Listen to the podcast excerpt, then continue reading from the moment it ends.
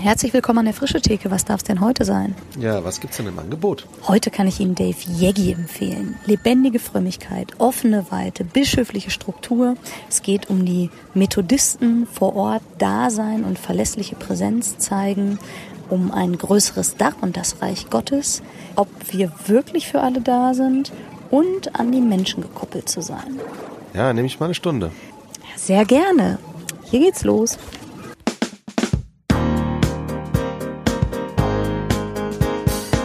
Frische Theke. Erlesen Ideen für die Kirche von morgen. Herzlich willkommen zu einer neuen Folge an der Frische Theke. Ich heiße Katharina und ähm, arbeite beim FreshX Netzwerk und darf heute mit Dave Jeggi sprechen. Hi Dave, schön, dass du da bist. Hallo Katharina, ich freue mich auch hier zu sein.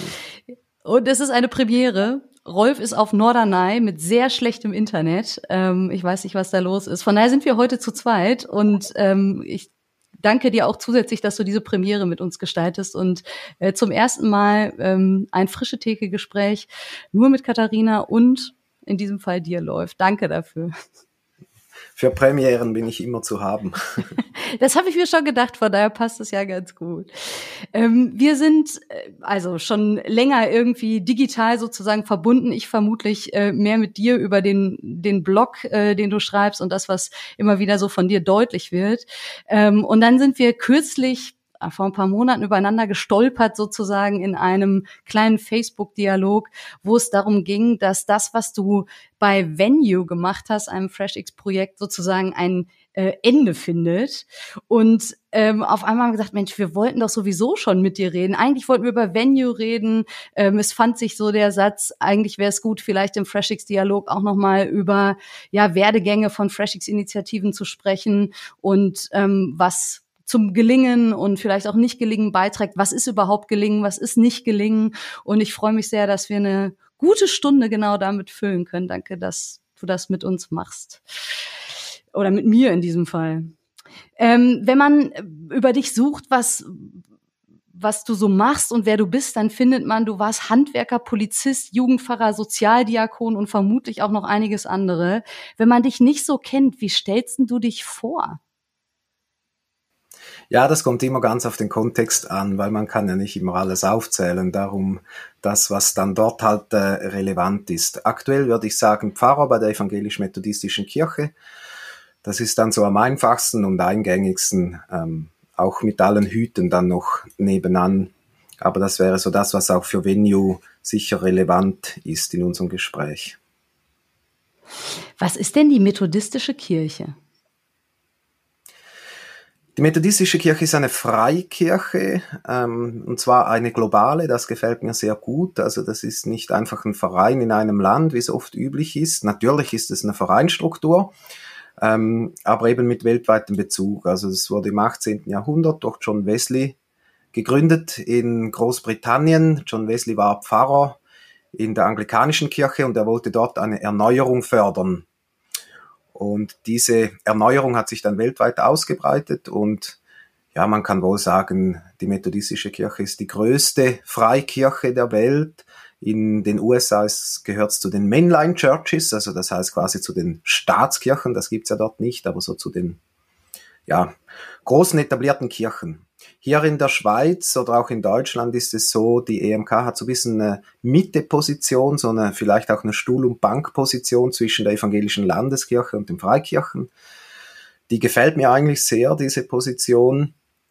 Ähm, die, die methodistische Kirche kommt stärker aus der Bewegung des ÖRK, also des Ökumenischen Rates der Kirche. Dort ist die EMK auch bis heute dabei und zwar auch in wichtigen Positionen vertreten, auch lang im Präsidium vertreten, während die anderen Freikirchen meistens aus der Lausanner Bewegung hervorkommen und das sind so wie zwei Bewegungen, die sich da in den 70er Jahren mal abgespalten haben.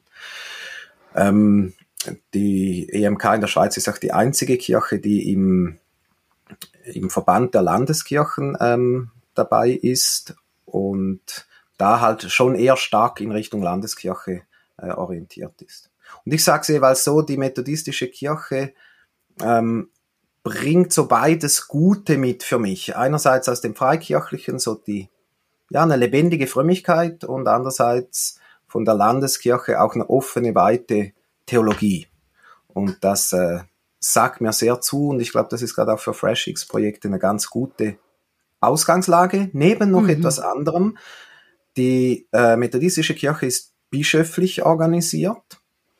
Und wenn man Literatur zu FreshX liest, auch aus Großbritannien, dann merkt man, dass die bischöfliche Struktur für die Entstehung von FreshX eigentlich sehr gewinnbringend ist. Weil wenn man den Bischof gewinnt für das Anliegen, dann hat er große Möglichkeiten, das Top-Down auch zu fördern und Leute zu bevollmächtigen. Mhm. Ähm, das ist bisschen einfacher, als wenn alles nur parochial ähm, entschieden wird. So wenn der Bischof sagt, Leute, wir wollen neue Projekte fördern, da sind die Finanzen ähm, und bitte überlegt euch, was ihr in eurem Kontext tun könnt, dann äh, gibt das einfach einen Kulturwandel, der schneller hingekriegt werden kann als in einer nicht bischöflich strukturierten Kirche. Und von daher ist das natürlich für solche Projekte ein großer Vorteil. Da würde ich gleich gerne äh, anknüpfen, aber vielleicht vorher noch eine Frage zu dir. Warst du schon immer Methodist? Bist du da reingeboren worden? Hast du dich irgendwann dazu entschieden? Äh, eher reingerutscht als reingeboren. Ich bin eigentlich freikirchlich aufgewachsen in einer Krishona-Gemeinde ähm, auch ich war dort auch ordinierter Pastor, musste diese Kirche dann aber verlassen, weil ich eine andere Einstellung zum ganzen sexualethischen Thema der Homosexualität habe, als es dort ähm, ja, üblich ist und vertreten wird. So, die Grundsatzfrage ist ja immer, ist Homosexualität Sünde oder nicht? Für mich ist das keine mhm. Sünde und das ging dann leider nicht mehr. Und dann standen wir als Team und auch mit unserem FreshX-Projekt quasi vor der Tür und haben dann bei der EMK Aufnahme gefunden. Und das ähm, war natürlich ja ein, ein wichtiger Moment für uns als Team, hier auch diese Wertschätzung zu erfahren. Und die EMK interessanterweise hat noch bevor sie wussten, dass wir nicht mehr bei Krishona sind, mal angefragt und gesagt, hey, kommt doch mit unserem Pro mit eurem Projekt zu uns. Ähm, wir könnten euch gute Bedingungen bieten. Und äh, das ging dann einfach ein bisschen schneller als gedacht. Genau, darum bin ich eigentlich eher reingerutscht. Ja. So, aber bei Choice sozusagen. Oder bei genau. Calling genau. könnte man es vielleicht auch genau. sagen. Ja. Rein berufen ja, oder so, ja. Ja, ja. Ja, wir sind schon mittendrin in ja irgendwie auch so Umständen und was brauchst eigentlich, damit FreshX-Projekte vielleicht auch ähm, sowohl Anknüpfung als auch Freiraum haben. Ähm, Bevor wir da ein bisschen tiefer einsteigen, was ist denn dein Weg zu FreshX gewesen? Also wenn man äh, auf deinem äh, Blog, also schon mal hier empfohlen, sola-grazia.ch, richtig? Genau. Ja. Wenn man da sucht, ist, glaube ich, der erste Eintrag mit dem äh, Tag FreshX von 2014 oder so. Also nicht vorgestern, sondern du scheinst da schon eine Geschichte zu haben. Wie bist du bei, ich sage jetzt mal, FreshX gelandet? Als Begriff oder war es vielleicht auch ein Ausdruck von dem, was du sowieso schon lebtest vorher? Ja, genau. Ich würde sagen, das war es, genauso wie du sagst. Ähm, also eigentlich ist FreshX zu uns als Team gekommen. Es war so, dass meine Frau und ich hatten eine Vision, ein Anliegen für das Dorf, in dem wir jetzt wohnen. Weil da gab's eine, ähm, eine Freikirche und die ist aber überaltert ausgestorben und die Räumlichkeiten waren leer. Und meine Frau und ich haben gesagt, hey, da müsse sich doch irgendwas machen lassen, aber eben nicht so, wie Gemeinde immer funktioniert, sondern irgendwie anders. Keine Ahnung, am Anfang haben wir von einem über, über einen Kinderspielplatz indoor gesprochen für Familien und sowas und haben ja, haben ganz viele Ideen gehabt, was man doch machen könnte, wo man den Glauben teilen kann mit Leuten in irgendeiner ähm, relevanten Form und nicht einfach am Sonntagmorgen im Gottesdienst. Und äh, in dieser Phase des Träumens und Bewegens ähm, war ich in einer christlichen Buchhandlung und habe dort die DVD Freshix äh, gesehen mit so Praxisbeispielen und habe die gekauft, abends geschaut und ich weiß noch, ich saß da und mir liefen die Tränen runter, weil ich gemerkt habe, die Leute sprechen genau von dem, was meine Frau und ich meinen. Und das ja. gibt uns eine Sprache, da haben viele Leute schon drüber nachgedacht. Und so sind wir eigentlich dann dazu gekommen. Dann war das nächste so ein Netzwerktag FreshX in der Schweiz, organisiert von der, ähm, vom Zentrum für Kirchenentwicklung und, mhm. und äh, der Landeskirche. Und da haben wir gemerkt, ja genau, das ist es. Ähm, das wollen wir auch. Wir haben aber immer gesagt, dieses Label Fresh X ist uns eigentlich nicht so wichtig. Also es hilft uns, eine Sprache zu finden.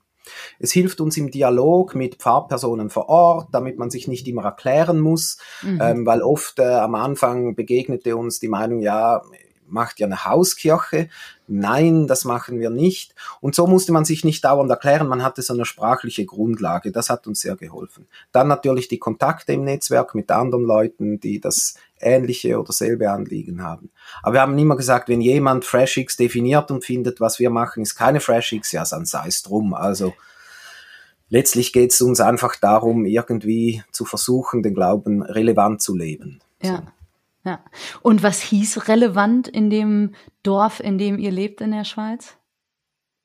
Ja, das hat ganz viele verschiedene Ausdrucksformen gefunden. Also wir haben uns dann ganz bewusst als Team versucht, an diesen Phasen vom Fresh X zu orientieren, die es gibt. Also, dass man zuerst mal ankommt, auf den Kontext und auf Gott hört, dass man dient, den Nächsten liebt, dass sich eine Gemeinschaft bildet.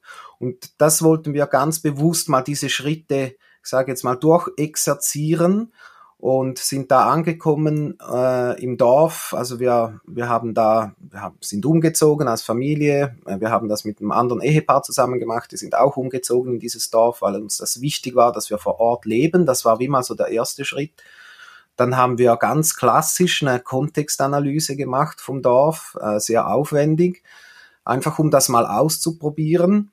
Wir hatten das Glück, dass wir einen jungen äh, Theologiestudenten im Team hatten dann zumal. Der hat das als Bachelorarbeit gemacht, weil sonst nimmt man sich die Zeit wahrscheinlich nicht. Das war ein großer Gewinn. Ja. Und dann haben wir uns bewusst Zeit genommen. Wir haben gesagt, wir wollen zwei Jahre wirklich einfach mal da sein und leben und in Beziehung mit Menschen kommen. Wir haben uns in verschiedenen Vereinen äh, engagiert, ähm, in denen wir zum Teil bis heute sind. Und so haben sich verschiedene Türen geöffnet und daraus ist dann eigentlich das eigentliche Projekt erst gewachsen. Aber dieser Schritt vorher war schon, das war schon für mich relevant den Glauben leben, weil man einfach mit diesen Leuten, Menschen unterwegs war und bis heute äh, gute Freundschaften entstanden sind, die weit über das Projekt hinausgehen. Und ganz äh, konkret hat das dann schlussendlich geheißen, dass wir ähm, eben mit Venue haben wir das Projekt genannt, ähm, in den leeren alten äh, Gemeinderäumlichkeiten, die wir nutzen durften, ähm, immer montags geöffnet hatten. Außer in den Sommerferien drei Montage hatten wir wirklich durchgängig geöffnet. Das war schon mal so dieser Aspekt der verlässlichen Präsenz, die sehr wichtig war. Also die Leute im Dorf wissen, immer montags von 9 bis 17 Uhr treffe ich da jemand an. Gefüllt haben wir diesen Tag ähm, mit Jobcoaching für Langzeitarbeitslose, mit Integration für Geflüchtete. Wir hatten eine ähm, Kleiderecke mit äh, kostenlosen Kleidern, wo man bringen und holen konnte. Da hat ganz viel auch diese Dynamik des Dorfs gespielt, dass Leute sich verbunden fühlten, wenn sie Kleider bringen konnten für andere, die das benötigen. Ähm, dann gab es einen kostenlosen Mittagstisch, wo alle willkommen waren. Ähm, da kamen verschiedene Kulturen und soziale Milieus zusammen. Da wurden Brücken zwischen sozialen Milieus auch geschaffen über das Essen, die sich sonst wahrscheinlich nicht begegnet wären mhm. im Dorf.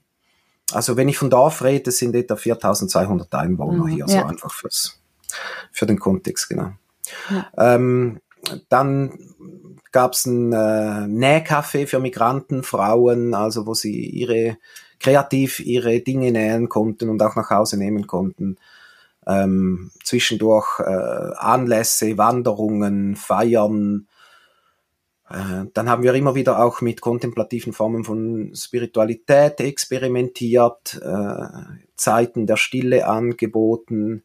Daraus ist dann auch ein, ein Bogenverein, also ein Verein zum Bogenschießen entstanden. Da waren dann wieder andere Leute im Vereinsvorstand, die sonst jetzt nichts so zu tun hatten mit dem Sozialprojekt am Montag, aber die das einfach eine gute Sache fanden ähm, wo wir dann auch meditatives Bogenschießen und Bogenkurse angeboten haben. Äh, genau, das waren so die Felder, die wir äh, hatten während ungefähr sieben Jahren. Und ihr seid dann gestartet als Krishona-Projekt oder ihr seid gestartet als Familie und habt dann irgendwann gesagt, irgendwie wäre es gut anzudocken? Oder also wann kam sozusagen ein, ich sag mal, Rahmen dazu, wo man sagen kann, hier gehören wir irgendwie auch mit dazu, was ja vielleicht manchmal in der Kommunikation auch hilfreich ist? Mhm. Ja, das ist eine gute Frage. Also es war uns von Beginn weg ganz wichtig. Also zu Beginn waren nur meine Frau und ich, dann Einige Monate später kam dann dieses zweite Ehepaar dazu, aber mir war schon vom Beginn weg ganz wichtig, dass es irgendwie unter einem größeren Dach ist, das Ganze, was wir dann zumal noch gar nicht wussten, was es ist. Ähm, und weil ich ja Pastor bei Krishona war, war es naheliegend, dass wir da eben andocken oder da mhm. weitermachen. Also ich wurde eigentlich als Pastor in dieses Projekt ordiniert. Das war auch etwas ganz Spezielles für Krishona, weil es das eigentlich so noch nicht gegeben hat, weil man normalerweise in eine Ortsgemeinde ordiniert wird. Das heißt, sie haben auch das Ordinationsversprechen der anglikanischen Kirche ähm, in Großbritannien angepasst was ein bisschen sich unterscheidet zwischen ähm, dem Dienst in solchen Freshix-Projekten und in mhm. etablierten Kirchen. Aber das war uns von Beginn weg wichtig, weil ich einfach auch eine kirchliche Biografie habe, wo ich viel, ja, wie soll man sagen, ein bisschen Negatives erlebt habe von so Projekten, die einfach free floating irgendwie dann waren und keine auch Anbindung oder damit auch eine Rechenschaftspflicht quasi hatten. Ähm, also es ist ja immer ein Geben und ein Nehmen in solchen Beziehungen. Also das heißt, wir haben auch finanzielle Mittel gekriegt oder das Gebäude von Krishona und wir haben versucht, auch von unseren Erkenntnissen wieder zurückzugeben und andere zu ermutigen, auch was Neues zu probieren. Mhm. Das war für uns ganz äh, wichtig, da einfach auch Begleitung zu haben und auch andere motivieren zu können, Pastorinnen, Pastoren, Kollegen. Und ich habe oft Entwicklungen erlebt, wo das nicht so war, dass dann halt, ja, sich einfach auch komische Tendenzen und Dynamiken entwickelt haben, wo das dann komische Richtungen angenommen hat, so dass man dann irgendwie auf einen Zug aufgesprungen ist, der irgendein Hype von Amerika oder so, ähm, und das dann auch sehr instabil wurde das Ganze, wenn es nicht angebunden ist, weil man dann halt mal auf diesen Zug aufspringt und dann wieder mhm. auf den nächsten. So. Von daher war uns das immer sehr wichtig und es gab eigentlich keinen Moment, wo wir nicht bei einem größeren Ganzen angeschlossen waren. Also nach Krishona war es eigentlich wirklich direkt dann äh, die EMK und natürlich eben auch der ganze finanzielle Aspekt. Also ohne solche Trägerschaft im Hintergrund ähm, wäre es dann noch schwieriger, so ein Projekt ja. auch äh, zu etablieren. Ja. Rechenschaft heißt, äh, Rechenschaft heißt ja auch, dass mal jemand nachfragt, was ist denn das da eigentlich und wie weit seid ihr jetzt und geht es irgendwann auch mal genau. weiter über eine Kontextanalyse hinaus und was ist denn jetzt Kirche an Bogenschießen und äh, kontemplatives Gebet ist wahrscheinlich noch das anschlussfähigste von dem, was du bisher so gesagt hast. Diakonie immer auch super, aber na ja, können ja auch andere. Wie, wie seid ihr Kirche gewesen? Ja, das äh, war eine Frage, die uns natürlich dauernd äh, begleitet hat, die wir in unterschiedlichen Formen auch reflektiert haben. Und wir haben eigentlich begonnen, weniger von Kirche und mehr von Reich Gottes zu sprechen. Ja. Weil wir einfach gemerkt haben, in der Kirche, in diesem Begriff, da schwingt so viel mit, was auch halt einfach quantitativ numerisch ist. Ähm, wie viele Angebote, wie viele Leute, was wird verkündigt und so. Und das hat irgendwie auch einen Druck ausgelöst, weil man dann immer denkt, so ja, ist ja gut, was ihr macht, aber das Eigentliche sollte noch kommen, so das Eigentliche. Ähm, und ich glaube, das Eigentliche war schon längst da. Mhm.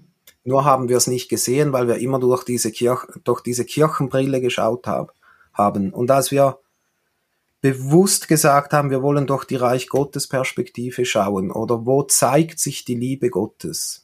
In welchen Formen zeigt sich die Liebe Gottes? Da war es auf einmal klar, ja, das ist absolut Reich Gottes erfahrbar. Ob das jetzt sei, dass Leute sich wertgeschätzt angenommen fühlen, so wie sie sind, ob sie ähm, eine Beschäftigung, eine Tätigkeit äh, entdecken, die ihnen Sinn gibt und Struktur im Leben, ähm, ob es ist, dass sich Menschen entschuldigen, die sich vielleicht im Leben noch nie entschuldigt haben äh, bei einer anderen Person und auch Vergebung erfahren. Allein schon das Essen, wenn ich Essen ausgegeben habe am Mittagstisch und diese Leute stehen da, die, denen ist das die einzige warme Mahlzeit vielleicht in der Woche und das in der Schweiz, gell? In einem der reichsten Länder der Welt. Ähm, dann war das für mich einfach Abendmahl. Und natürlich kenne ich alle dogmatischen Voraussetzungen, wann Abendmahl Abendmahl ist, aber letztlich war es für mich genau das, dieses Teilen dessen, was man hat, was einem von Gott geschenkt wird, das weiterzugeben. Mhm. Und was da dann in den Menschen noch genau passiert, das mussten wir dann wie auch abgeben und sagen, letztlich dürfen wir uns als Menschen auch nicht so wichtig nehmen. Wenn wir darauf vertrauen, dass Gott lebt, uns den Heiligen Geist Kraft gibt, dann wird die irgendwie auch wirken und äh, wir sind da und teilen Essen aus. Mhm. Das ist ja verrückt, weil wenn ich das jetzt, was ich von dir höre, in etwas anderen Worten vielleicht ein bisschen zuspitze, dann bedeutet das ja, dass bestimmte Bilder von Kirche den Blick auf das Eigentliche versperren. Ja, das ähm, würde ich ähm, definitiv sagen. Und dann ist ja, finde ich, sehr schnell die nächste Frage, wie verlernen wir denn diese Bilder? Du hast ja jetzt gerade schon ein Beispiel gesagt, ne? also diese Reich Gottes Perspektive einzunehmen, eine andere Brille vielleicht aufzusetzen, sehr bewusst. Wie habt ihr das gemacht und wie habt ihr auch Leute damit auf den Weg genommen? Weil ich meine, klar, wenn man eben angebunden ist, und das ist ja, finde ich, auch ähm, totale Bereicherung an der Stelle, dass man es immer wieder erklären muss, weil es ja selbst vermutlich auch hilft zu formulieren und anderen, ich sag mal, das zu zeigen und zu sagen, hier setz mal diese Brille auf, auf einmal sieht das Gleiche ganz anders aus. Ähm, aber ich vermute, dass das anderen auch so geht. Also gerade denjenigen, die sagen, das ist unsere Perspektive und das ist das, was wir wertschätzen. Und dann gibt es eben aber bestimmte Blicke mit anderen Brillen, die dann sagen, ja gut, aber das ist ja nicht das, was wir eigentlich wollen. Oder eben so dieses, diese Frage, wann, wann passiert denn das Eigentliche? Und vielleicht ist latent doch diese Vorstellung da, am Ende muss es doch eine Gottesdienstform geben, wie wir sie irgendwie kennen. Und da kommen dann alle zusammen. Und dann ist man angekommen sozusagen. Mhm. Wie lernt man das Eigentliche zu sehen? Also ich glaube, das ist ganz schwierig, das theoretisch zu lernen. Ähm, mit vielen auch Pfarrkolleginnen, Pfarrkollegen, mit denen ich im Gespräch bin, die eigentlich ein Anliegen haben, aber schlussendlich oft in diesen Bahnen denken, die man kennt. Ähm, Mann als der größte Feind von Veränderung. Ähm, Gerade kürzlich habe ich von einem Projekt gelesen von einer Freikirche in der Schweiz, die immer älter wurde, also überaltert war. Und da waren wirklich Leute, die haben sich motiviert eingesetzt, ältere Leute, und haben gesagt, hey, lass uns was tun, damit andere Leute merken, ähm, dass Kirche doch was Tolles ist. Die Folge war, dass sie einfach quasi den Gottesdienst auf den Abend unter der Woche verlegt haben und dem einen anderen Namen gegeben haben aber eigentlich genau das Gleiche getan haben. Mhm. Und das haben sie einige Monate versucht und gemerkt, äh, das interessiert niemanden, das ist nicht anschlussfähig und äh, haben beschlossen, dann die, ihre äh, Ortsgemeinde aufzulösen. Und ich glaube, genau das ist das Problem, das mir oft begegnet. Man merkt eigentlich, dass man etwas verändern sollte oder möchte, aber man kann wie nicht raus aus diesen Bahnen. Also wenn man ja. seit 40, 50 Jahren da drin ist, das mit der Muttermilch aufgesogen hat, ja, dann ist einfach ganz schwierig, so ein, so ein, das Mindset zu verändern, was eigentlich wichtig ist, was relevant ist. Und ich glaube, das geht fast nur, wenn man den Schritt raus macht in ganz andere Verhältnisse, dort Menschen begegnet, dauernd in der Reflexion mit dem eigenen Verständnis von Glauben, von Kirche, von Reich Gottes und so erst in der Begegnung verändert wird. Und das ist ja überall so. Also auch wieder bei diesem Thema Homosexualität wird ja letztlich unsere Perspektive nur in der Begegnung verändert. Mhm. Solange wir reden über, passiert gar nichts. Das ist alles im Kopf kognitiv und man weiß vielleicht sogar, ganz genau, was man denken sollte. Erst in der Begegnung verändert sich die, verändert sich dies, ja, dieses Mindset, was man denkt, wie man lebt, welche Überzeugungen und Werte man hat. Und von daher glaube ich, es führt wahrscheinlich nichts anderes ähm, dazu, als in einer neugierigen Offenheit Schritte zu machen. Und ich denke, kein Studiengang, der rein theoretisch bleibt, wird mhm. da irgendwie eine Veränderung bewirken. So. Mhm. Du hast ja jetzt schon ein bisschen erzählt, wie das bei Venue aussah, das, was für das Dorf das Eigentliche ist und wo ihr eben auch gesagt habt, wir leben doch hier Reich Gottes und es passiert was. Ähm, jetzt ist das ja zu Ende gegangen. Und nach allem, was du beschrieben hast, äh, es klingt einfach großartig und fantastisch und als wäre es sehr relevant äh, in dem Dorf gewesen. Wenn du uns in diese Geschichte mit hineinnimmst und weitererzählst, wie geht die Geschichte weiter?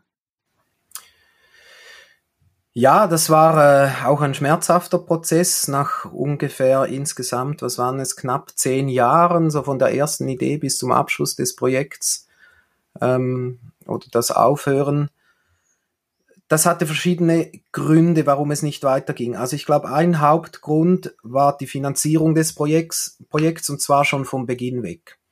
Wir haben äh, zu Beginn das Gebäude von dieser Freikirche mietfrei erhalten und die haben uns auch mit einem kleinen finanziellen Betrag noch unterstützt dazu. Ähm, das Problem war aber, dass wir eigentlich selbst für unseren Lebensunterhalt aufkommen mussten, mhm. plus zugleich ein neues Projekt starten sollten mit allem, was dazugehört. Also eben von Kontextanalyse über Fundraising, ähm, über Projektideen, Projektumsetzung, also von der Strategie über das operative Geschäft, einfach alles. So, das macht es für mich eigentlich sehr reizvoll und es war auch lange Zeit sehr reizvoll, weil das eine Aufgabe war, ähm, die sehr, sehr vielfältig, sehr spannend war, sehr projektbezogen, viel Eigeninitiative und Kreativität zugelassen hat. Und gleichzeitig haben wir gemerkt, auch als Familie mit der Zeit, dass es einfach fast nicht mehr tragbar ist finanziell wenn man neben so einem Projekt auch noch für den Lohn aufkommen muss. Mhm. So, wir haben eigentlich das Geld gebraucht für, fürs Gebäude und daneben blieb für Lohn eigentlich nicht mehr groß was übrig.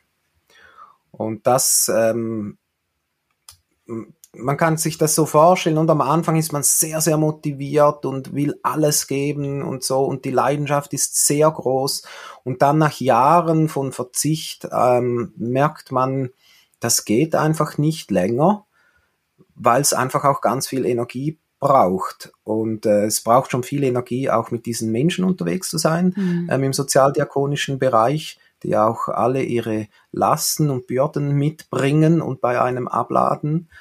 Und um das geht's ja dann eigentlich auch, dass man für die Leute da ist, aber das braucht viel Energie. Und wenn man dann auch noch Energie braucht, um ja, den, die Familie ähm, irgendwie zu unterhalten, dann, dann kommen zwei Dinge zusammen, die einfach dann letztlich auch überfordernd sein können. Mhm.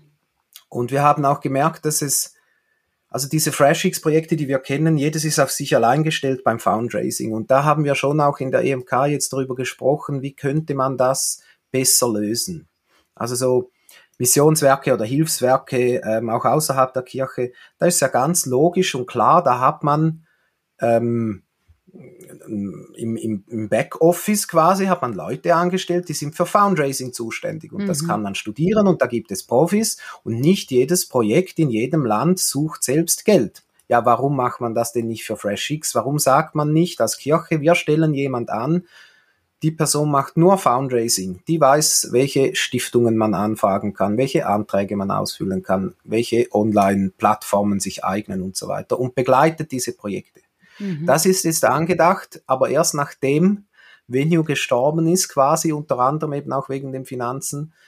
Erst da wurde das angedacht, aber es ist bereits schon ein Erfolg, dass wir sagen, durch das, dass dieses Projekt zu Ende ging, wurden hier Fragen ausgelöst, die ganz wichtig sind und die hoffentlich andere Projekte weiterführen. Und ja. da sehe ich eine große Chance allein in diesem Aspekt jemand anzustellen von der Kirche, der für Fundraising zuständig ist und das nicht den einzelnen Projekten zu überlassen. Mhm.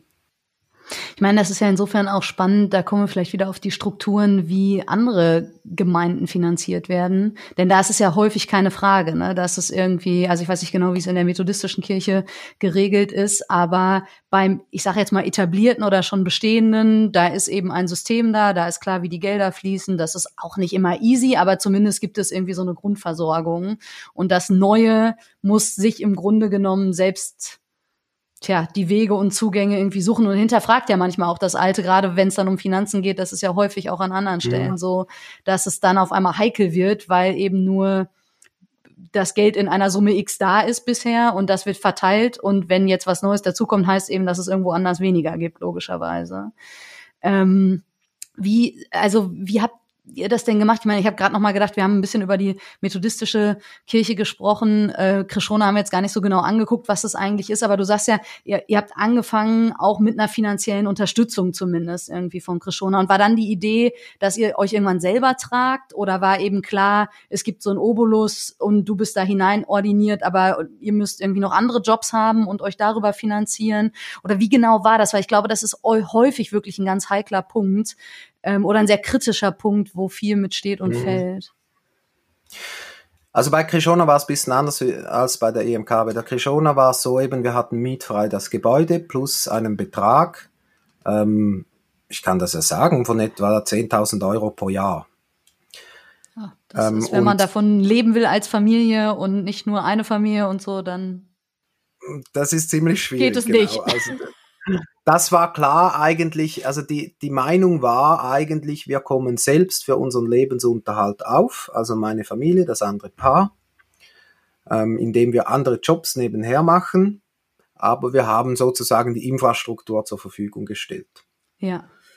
Das war da so der Gedanke, das war auch jetzt nicht auf eine bestimmte Zeit befristet. Man hat mal von fünf Jahren gesprochen, wo das gleichbleibend ist und dass man dann wieder hinschaut.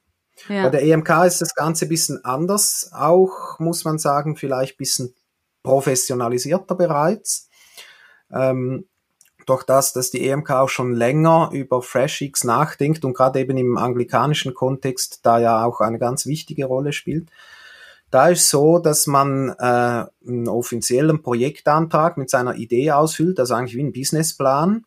Und dann werden Projektgelder gesprochen und die sind auf fünf Jahre ebenfalls befristet mhm. und in dieser Zeit abnehmend. Also das heißt, jedes Jahr wird es bisschen weniger und auch hier ist das eigentliche Ziel, dass man sich irgendwann selbst finanziert, was auch immer das heißt. Also das können Angebote sein, die man verkauft, äh, das können Freunde sein, die einen unterstützen oder was auch immer. Ja. Faktisch ist mir bis jetzt kein Projekt bekannt, das das auch wirklich geschafft äh, geschafft hat.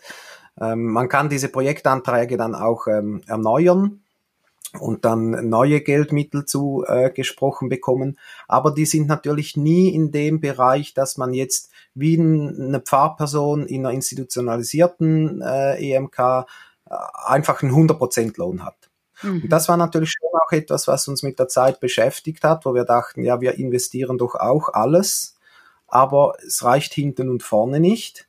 Ähm, jede Weiterbildung, die ich mache, ähm, die mir vorgeschrieben ist von der Kirche, mache ich in der Freizeit. Mhm. Meine Kollegen sitzen da in der Arbeitszeit. Weil eben die Finanzstruktur dann auch so ist, dass eben in den bestehenden Kirchen halt die Leute, man spricht vom zehnten Teil des Einkommens oder so, abgeben als Beitrag und daraus finanzieren sich die Löhne der Pfarrpersonen. Ja. Ja, jetzt, wenn man ein Projekt hat, ähm, wo es diese Struktur eben nicht gibt, ja, dann gibt es auch keinen Lohn. Und dann kommt noch dazu, dass wir ja mit Leuten äh, gearbeitet haben in zum Teil sehr prekären wirtschaftlichen Verhältnissen. Das heißt, die haben oft alles gegeben, was sie können, aber das war eben vielleicht ein Kuchen für alle. Ja. Oder das war ein selbstgenähtes, selbst, selbstgestrickte Socken für das Team oder irgendwie sowas, aber davon hat man nicht gelebt. Ähm, das waren immer sehr, sehr bewegende Momente, weil wir gemerkt haben, da geben Leute wirklich einen Teil von ihrem Leben oder einen Teil von ihrem Herz.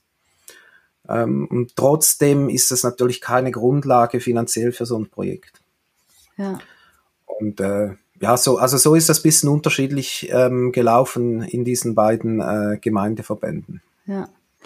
Ähm, wenn man nach England guckt, dann ist ja FreshX da viel stärker ehrenamtlich getragen als in Deutschland. Und ich vermute in der Schweiz, dass das ähnlich ist.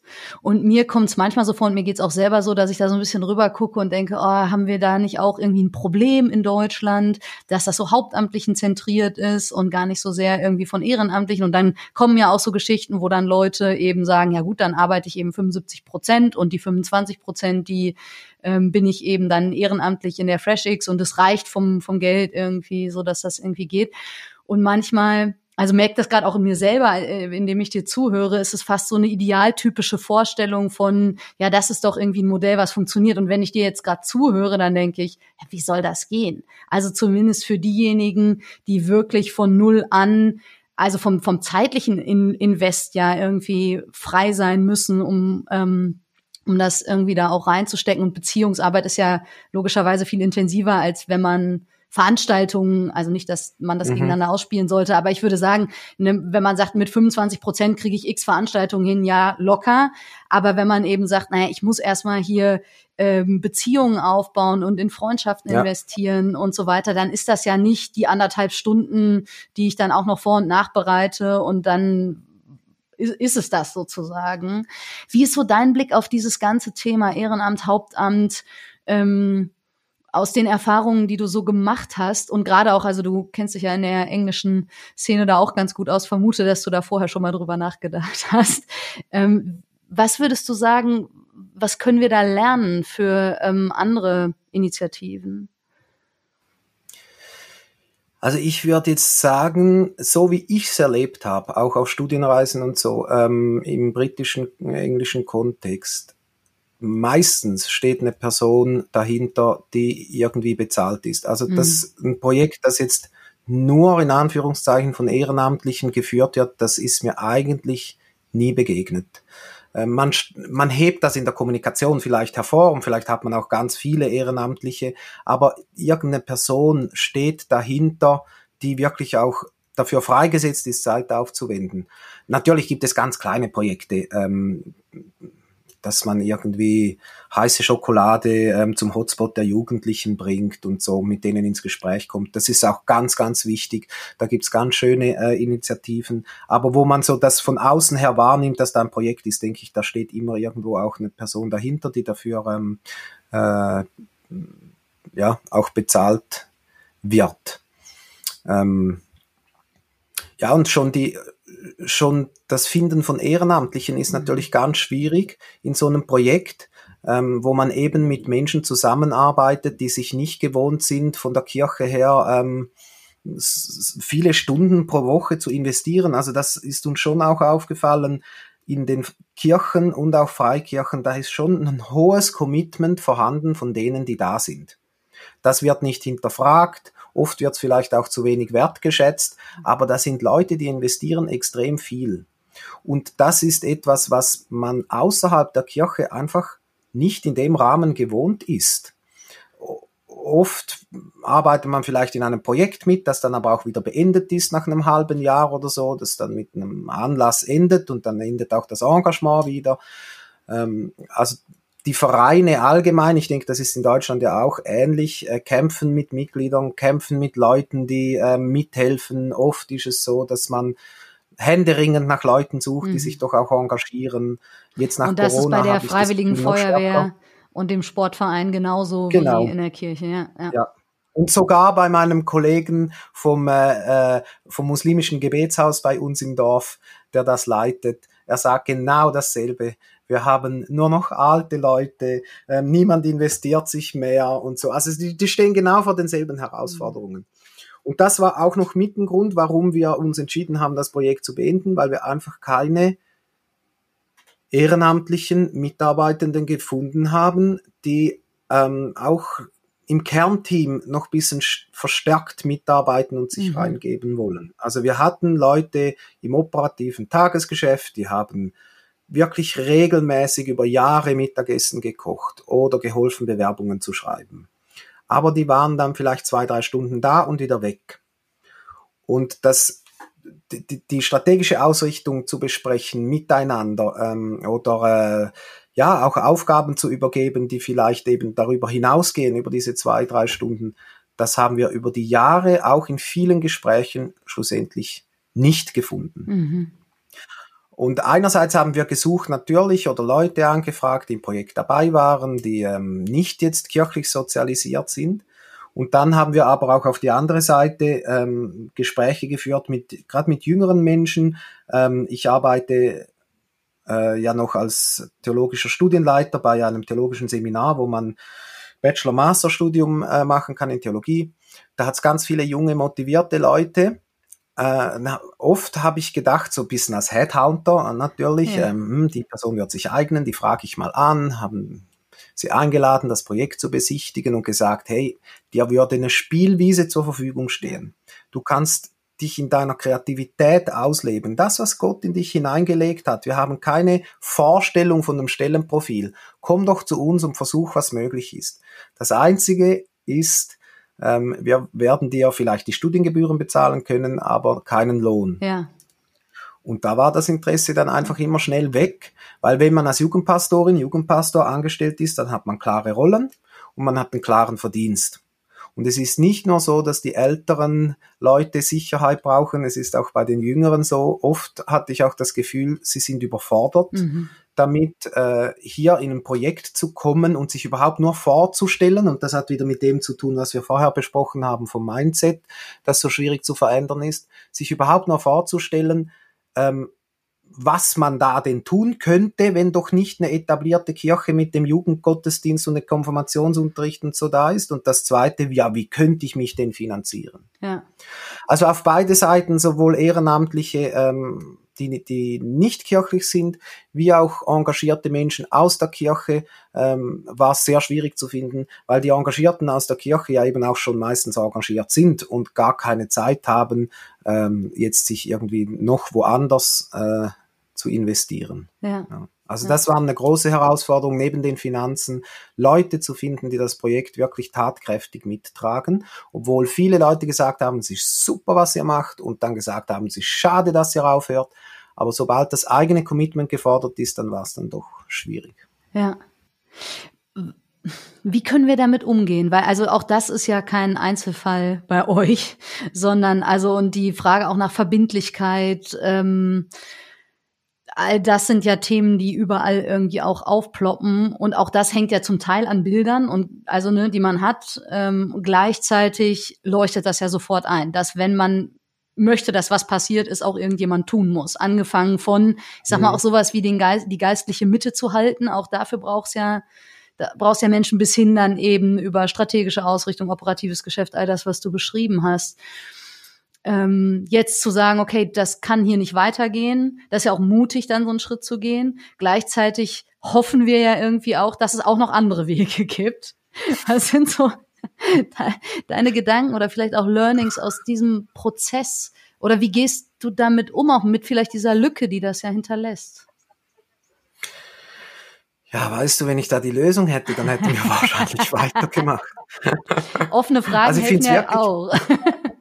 Ja, ich finde es wirklich ganz eine schwierige, ich finde es ganz eine schwierige Frage. Also ich glaube, wahrscheinlich gibt's da auch nicht jetzt so die Lösung. Ich denke, es gibt so ein Momentum vielleicht in einem Projekt, mhm. wo man merkt, hey, wow, da kommen die richtigen Leute an den richtigen Ort, ohne dass wir jetzt da irgendwie uns tausend Gedanken um Mitarbeiterschulungen und was weiß ich gemacht haben. Ähm, ich denke, das kann es geben, auch im jetzt in meinem anderen Projekt, wo ich noch dran bin, bei Netzkloster, wo wir Meditationen online anbieten, da gibt's Menschen, die sind einfach dazugekommen und die engagieren und investieren sich. Ich habe aber nichts anderes gemacht als jetzt bei Venue auch. Im Gegenteil, bei Venue habe ich sehr viel mehr Gespräche und so geführt. Also ich glaube, das kommt wirklich drauf an. Letztlich, man könnte es theologisch ausdrücken, der Geist weht, wo er will, oder ähm, und Gott führt die Menschen zusammen, die es für so ein Projekt braucht. Also wie wir zum Beispiel als Viererteam uns formiert haben zum Start des Projekts, das war einfach ein einziges Wunder. Mhm. Also die Leute, dieses Ehepaar haben wir vorher nicht gekannt, die sind auf uns zugekommen, wir haben gemerkt, wir sprechen vom selben, die haben gesagt, ähm, ich gebe meinen Job auf und wir ziehen in diesen Ort und wir investieren uns mit euch. Und, und dann plötzlich war der Punkt, wo wir sagen mussten, äh, wir finden keine weiteren Mitarbeitenden mehr. Vielleicht haben wir auch als Team gegen außen zu geschlossen gewirkt oder vielleicht hat es für die Leute so gewirkt, wir haben das alles im Griff und ähm, wir brauchen gar niemand. Das könnte noch ein Aspekt sein. Ähm, das hängt dann auch stark von der, ja, von, von der ähm, nonverbalen Kommunikation natürlich ab, ähm, dass man einfach denkt, das ist ein eingeschworenes Team und die, die können das alles und da braucht's mich nicht. Vielleicht hätte man noch mehr Raum geben müssen, auch im Kleinen, wobei wir auch da immer wieder versucht haben, die Leute einzubeziehen, auch bei Umbauarbeiten und so. Aber ja, letztlich weiß ich es wirklich nicht. Also es, ich müsste da jetzt einfach was erzählen ähm, zur Ermutigung, aber das will ich nicht. Ich Danke. glaube, was ermutigend sein soll, ist, dass wir diesen Kairos, dieses Momentum nicht verpassen, dass wir sensibel dafür sind, dass es immer wieder Leute und Situationen gibt, die zusammenkommen, wo es passt, wo es matcht und wo was möglich ist, aber vielleicht in zwei Jahren auch wieder zu Ende ist und da keine Angst davor zu haben, dass auch mal wieder etwas zu Ende gehen kann. Ja. Ja, weil das wäre die nächste Frage. Ne? Man könnte ja auch sagen, so zehn Jahre, hast du, glaube ich, gesagt, ne? Ja. Zehn Jahre Segen und warum muss alles bis zur Wiederkunft Christi oder wann auch immer irgendwie zwingend laufen? Das kann ja auch sehr gut sein, wenn Dinge dann irgendwie ein Ende finden.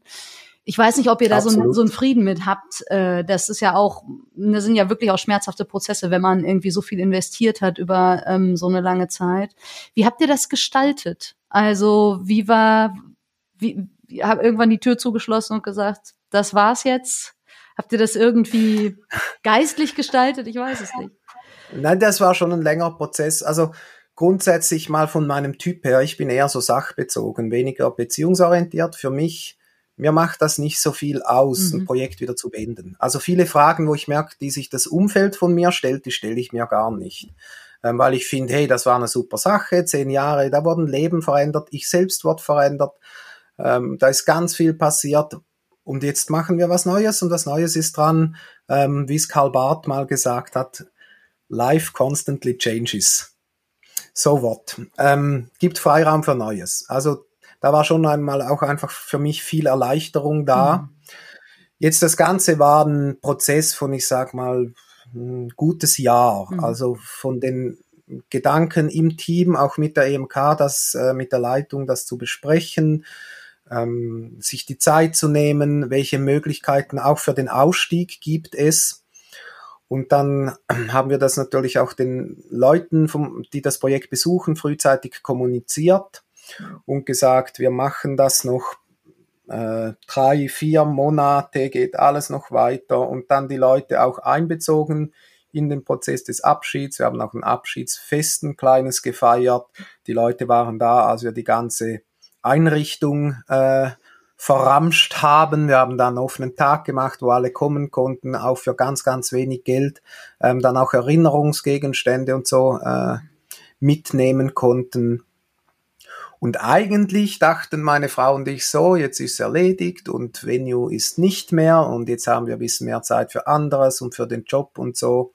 Und dann haben wir schon nochmal gemerkt, dass das wahrscheinlich mehr gemacht hat mit uns, als wir gedacht haben, dass das Projekt zu Ende ist ähm, weil das war halt eine Vision, die uns gerade auch als Ehepaar zehn Jahre begleitet hat, ähm, für die wir gelebt haben miteinander. Wir haben sehr intensiv zusammengearbeitet, jede Woche, meine Frau und ich. Äh, das war eine ganz tolle Zeit auch, wo man sich noch anders kennengelernt hat als nur zu Hause. Und ich sage manchmal, es ist vielleicht so, wie wenn die Kinder älter sind und ausfliegen und man ist als Ehepaar da und fragt sich, ja und jetzt, was ist noch unsere Aufgabe? Was verbindet uns überhaupt? Warum sind wir noch zusammen?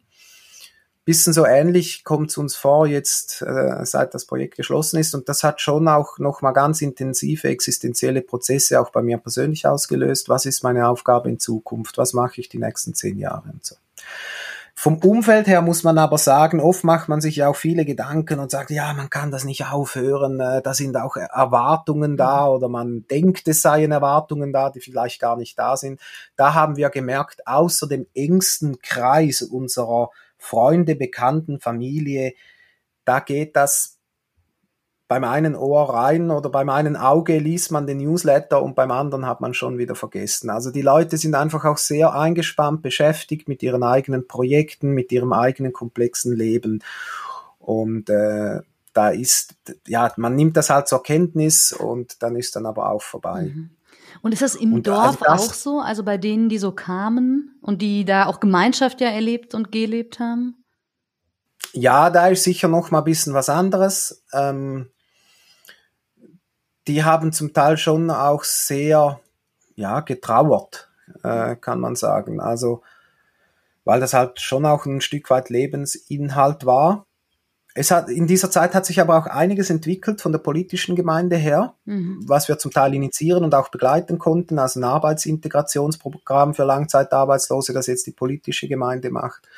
Ähm, das ist natürlich, ersetzt das nicht das, was bei Venue erlebt werden konnte, aber es ist wie ein, ähm, ein Schritt auf dem Weg, diese Leute noch stärker auch zu begleiten. Ähm, es hat aber auch natürlich Leute gegeben, die sind nicht sozialdienstanhängig und äh, die sind trotzdem regelmäßig mhm. gekommen.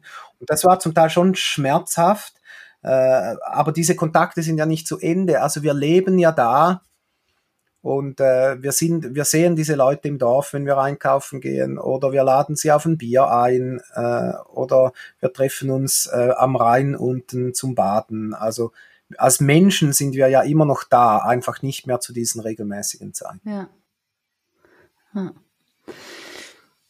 Wir hatten ganz am Anfang ja mal diesen offenen Faden noch von der bischöflichen Struktur und ähm, von dem Umfeld, in dem vielleicht eine Fresh X oder eine Initiative, wie auch immer wir, äh, wie wir sie nennen, eine Reich Gottes Initiative vielleicht, gut gedeihen kann. Ähm, vielleicht nehmen wir das nochmal auf. Also du hast ja nochmal auch den Vergleich zu England gebracht und ähm, ich habe das immer da auch so erlebt, naja, es gab eine Graswurzelbewegung und die wurde von oben dann autorisiert und eingesetzt, das ja. Geld war da und dann hat das eine andere Durchschlagskraft, als wenn du hast am Anfang schon vom parochialen System gesprochen, so jede Ortsgemeinde für sich dann im Grunde genommen immer nochmal, naja, und was wollen wir jetzt eigentlich und die Entscheidungsprozesse sind lang und so vielleicht als ein Faktor, aber vielleicht gibt es auch noch andere. Was würdest du sagen, was kann eine Kirche, also mit den Strukturen, die sie so mitbringt, auch dafür tun, dass ähm, ja so ein, so ein Nährboden dann auch irgendwie möglichst gut vorhanden ist, damit sowas wie Venue wachsen und gedeihen kann?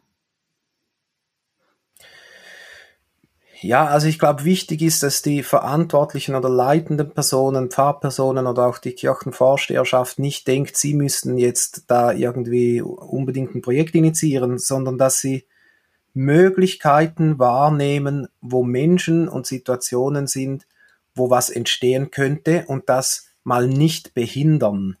Das wäre schon mal viel. Wenn man es dann auch noch fördert, dann wäre es umso besser. Ich glaube, es braucht aber auch diesen grundsätzlichen Blick dafür, dass es überhaupt was anderes braucht. Und dieser Blick ist oft schon gar nicht vorhanden. Also all diese Gedanken, die sich die FreshX-Bewegung seit Jahren macht, die sind oft, stelle ich immer wieder fest, noch überhaupt nicht angekommen. Mhm. Also, dass die, dass die Gesellschaft fragmentiert ist in soziale Milieus, dass Gottesdienstformen, wie wir sie anbieten, einfach nur ein bestimmtes Milieu erreicht, dass eine Landeskirche, bei der ich oft ein- und ausgehe, denkt, ja, wir müssen jetzt mehr Mitglieder haben, darum machen wir noch einen Jugendgottesdienst mit farbigen Scheinwerfern. Ja, das ist natürlich gut und diese Jugendlichen, die gibt's, die das anspricht. Aber das ist das, was die Freikirchen vor 25 Jahren schon versucht haben und gemerkt haben, dass das ist auch nicht unbedingt das, was die Welt flächendeckend braucht, sage ich mal. Also da spricht ja wieder auch noch ein Milieu an. Aber das überhaupt mal zu sehen oder ähm, sich die Frage zu stellen, wie kann denn das, was wir glauben und jeden Sonntag verkünden, im Leben von einem afghanischen Flüchtling aussehen? Was bedeutet denn für den Heil zum Beispiel oder Fülle des Lebens? Also all diese Fragen, die man sich gar nicht stellt, mhm. weil oft auch Menschen in diesen Gremien sind, die wenig Bezug haben zur Kirche, ähm, die, die sich äh, noch gar nicht viele Gedanken gemacht haben, vielleicht manchmal überhaupt, was Kirche ist oder ähm, wie Kirche im Kontext steht und was da die Verbindungen sind und so. Also einerseits diese Sensibilisierung mal überhaupt in den leitenden Positionen, äh, nicht nur Business as usual aufrechtzuerhalten, sondern eben auch die Gesellschaft wahrzunehmen und zu fragen, Vielleicht die einfache Frage, die man erkennt. Was fällt dem Dorf, wenn es die Kirche nicht mehr gibt? Mhm. Das wäre mal eine gute Anfangsfrage. Und dann eben hinzusehen, wo die Möglichkeiten sind. Oder jetzt zum Beispiel ein ganz kleines Beispiel noch aus unserer Landeskirche vor Ort. Also unsere Kinder sind äh, bei uns in der evangelischen Landeskirche ähm, groß geworden oder haben da ihre Karriere absolviert äh, mit Taufe und Konfirmation, weil wir ja im Projekt selbst diese ähm, Angebote nicht hatten fühlen sich dort sehr wohl. Und äh, unser Sohn 16, der trifft sich regelmäßig mit einer Gruppe Jugendlicher, ähm, um zu kochen.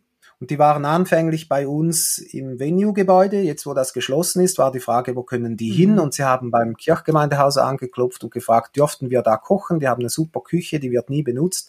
Und die haben sofort gesagt, ja klar, macht das. Wir geben euch diesen Raum. Und sie treffen sich jeden Freitag, kaufen ein, kochen miteinander, haben eine gute Zeit zusammen. Ähm, räumen auch alles wieder auf. Und da zu sehen, hey, die Kirchenvorsteherschaft hat keine Steine in den Weg gelegt, die findet das toll, die fördert das, ähm, solche ganz kleinen Schritte, äh, ich denke, darin liegt meine Hoffnung.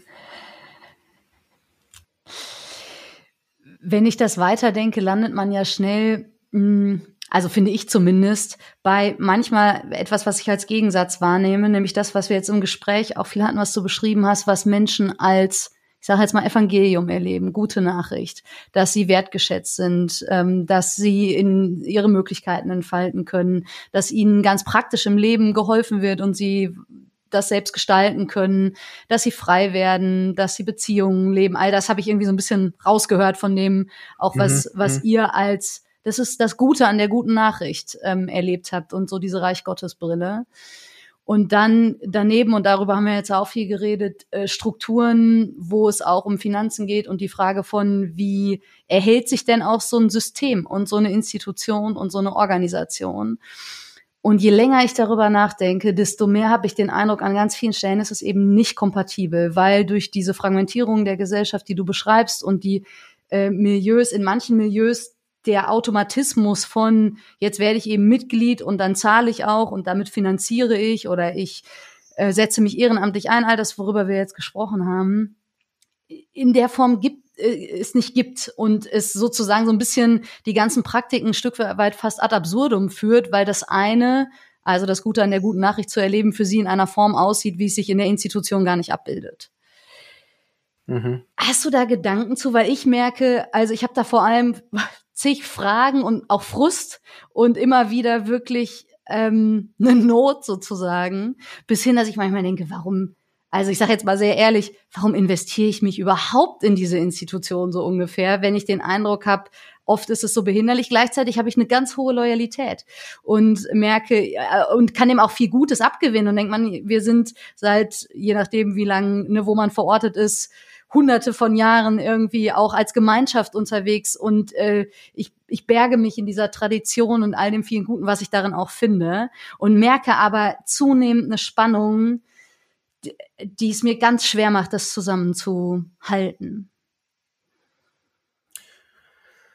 Ja, weißt du, auch hier würde ich dir gern sagen, komm, ich habe da. Ich habe da so einen Blogartikel so geschrieben, der löst alles. genau, schau mal da rein und dann findest du die Lösung. Das ist etwas, was mich sehr schmerzt, was du be äh, beschrieben hast. Also kurz zusammengefasst ja eigentlich, dass das, was wir am Sonntag im Bestehenden erleben, wenig zu tun hat mit dem, was ich unter Evangelium ähm, von Fülle des Lebens und wahrer Menschwerdung verstehe. Mhm. Das ist etwas, was mich in den letzten Monaten je länger, je mehr auch frustriert hat und ist mit dem Grund, warum ich mich entschieden habe, dass ich nicht mehr Pfarrer sein werde, weil ich das einfach nicht mehr zusammenkriege. Und ich möchte jetzt da nicht, dass unser Post äh, depressiv abschließt oder so, weil ich glaube, das ist wahrscheinlich für mich auch eine Zwischenzeit, aber mal aus allem rauszugehen und zu fragen, was fehlt mir eigentlich und was ist das, was ich jetzt noch einbringen möchte, die nächsten Jahre, bis ich äh, in Rente gehe, in diesem Konstrukt Kirche. Was sehe ich da, was ich einbringen kann? Und genau diese Frage, die du gestellt hast, eigentlich mir mal Zeit zu nehmen für mich, die zu durchleben und zu durchdenken in einem Setting, das nicht von dem Ganzen gesättigt ist mhm. und einen auch immer wieder frustriert, die Freiheit zu haben, mal was anderes zu tun und dann, so Gott will, wieder zurückzugehen und zu sagen, ja, weil ich mich in dieser Gemeinschaft geborgen fühle, weil die seit 2000 Jahren besteht, wie du es gesagt hast, und viel Gutes hervorbringt, darum will ich meinen Part nochmal einbringen. Mhm. Das ist eigentlich so meine Hoffnung. Aber momentan bin ich an dem Ort, wo ich sage, ja, genau das frustriert mich auch und darum brauche ich jetzt einfach mal eine Zeit ohne. Mhm. Nicht ohne Gott, sondern ohne diese Institutionalisierungen, die, wie ich das auch das Gefühl habe, oft dieses Leben einschränken. Mhm. Ja, ist spannend, weil ne, nicht ohne Gott, ja auch nicht ohne Reich Gottes, auch nicht ohne Kirche, nur in einer anderen Rolle. Ne? Also ich dachte gerade auch nochmal, also danke genau. erstmal, dass du sagst, tausende von Jahren natürlich. Also mir geht's jetzt nicht um eine bestimmte kirchliche Tradition, als ich hunderte sagte. Auch nicht. Ah, das, hat, das habe ich gar nicht. Ja, nee, äh, aber als du sagtest, dachte ich ja, gut, dass du das auch mal richtig stellst. Äh, und dann zusätzlich, also auch, ne, man hätte jetzt aus dem Talk, weiß ich nicht, wenn man eine bestimmte Passage nimmt, vielleicht auch sagen können, oh, die spielen irgendwie Reich Gottes gegen Kirche aus. Auch das ist ja nicht, also so verstehe ich dich nicht und äh, so verstehe ich auch, auch mich irgendwie in keinster Weise, sondern eher ja die, die Suche danach, wie ähm, die ja die Form dem Inhalt gerecht wird. Ich weiß nicht, ob es das vielleicht noch mal irgendwie auf eine andere Art und Weise sagt oder so und sensibel wahrzunehmen, in welchem Kontext passt es, denn man muss ja sagen, viele Formen von Kirche passen ja für bestimmte Kontexte sehr gut. Nur eben für andere und mhm. für viele andere so gar nicht. Und das macht es dann irgendwie, finde ich, so, so schwierig. Ähm, und ich, ja, die depressive Grundstimmung. Ja, das ist ja genau die, dieser Satz, wenn man sagt, ja, wir sind ja für alle da. Also den höre ich bis heute noch oft, oder? Ja. Aber dass man eigentlich nur für ein bestimmtes Milieu da ist, wenn man sagt, man ist für alle da. Das hab, das kommt mir noch nicht so entgegen, dass das in der Breite ähm, verstanden wurde. Ähm, weil auch der Sonntagmorgen-Gottesdienst mit wunderschönem Orgelkonzert, das ich sehr schätze bei uns in der evangelischen Kirche sehr, spricht aber auch nur ein bestimmtes Milieu an ja. und es stimmt einfach nicht, wenn man sagt, man ist für alle da, nur weil die Türen nicht mit dem Schlüssel abgeschlossen sind. Aber die Barrieren, die sozial aufgebaut werden, einfach immens sind. Und äh, ja, auch schon nur da ein Umdenken zu schaffen. Für wen sind wir da und wer ist nicht da und wie können wir zu denen hingehen, ähm, das wäre auch eine wichtige ja.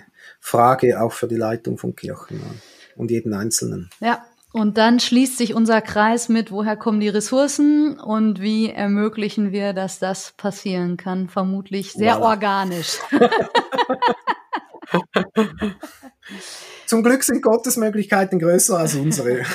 ja, das sowieso. Und ich muss sagen, also äh, gerade von euch zu hören und das auch zu lesen, also ich empfehle das auch allen nochmal, die Werte, die ihr ähm, ne, irgendwie erarbeitet habt für Venue, das, was irgendwie bei euch kontextuell stimmig ja immer noch ist, auch wenn es vielleicht in dieser Form irgendwie ähm, gerade nicht, nicht weitergeht oder so, das sind ja total ermutigende Sachen. Also ich muss auch sagen, die Geschichte von Venue, natürlich kann man da wahrscheinlich sehr depressiv drauf gucken und sagen, so ist zu Ende gegangen. Gleichzeitig, wenn ich dir zuhöre, dann höre ich so viel äh, Segen und die Spuren, die weitergehen und dass es bis Auswirkungen, also ich sag mal, auf Strukturen gehabt hat, was die ähm, das Dorf eben betrifft, dass die Politik Sachen übernommen mhm. hat, die sie vorher vielleicht nicht gesehen hat. Also all das würde ich auch als Mission verstehen. Ne? Also zu sagen, wir, Unbedingt.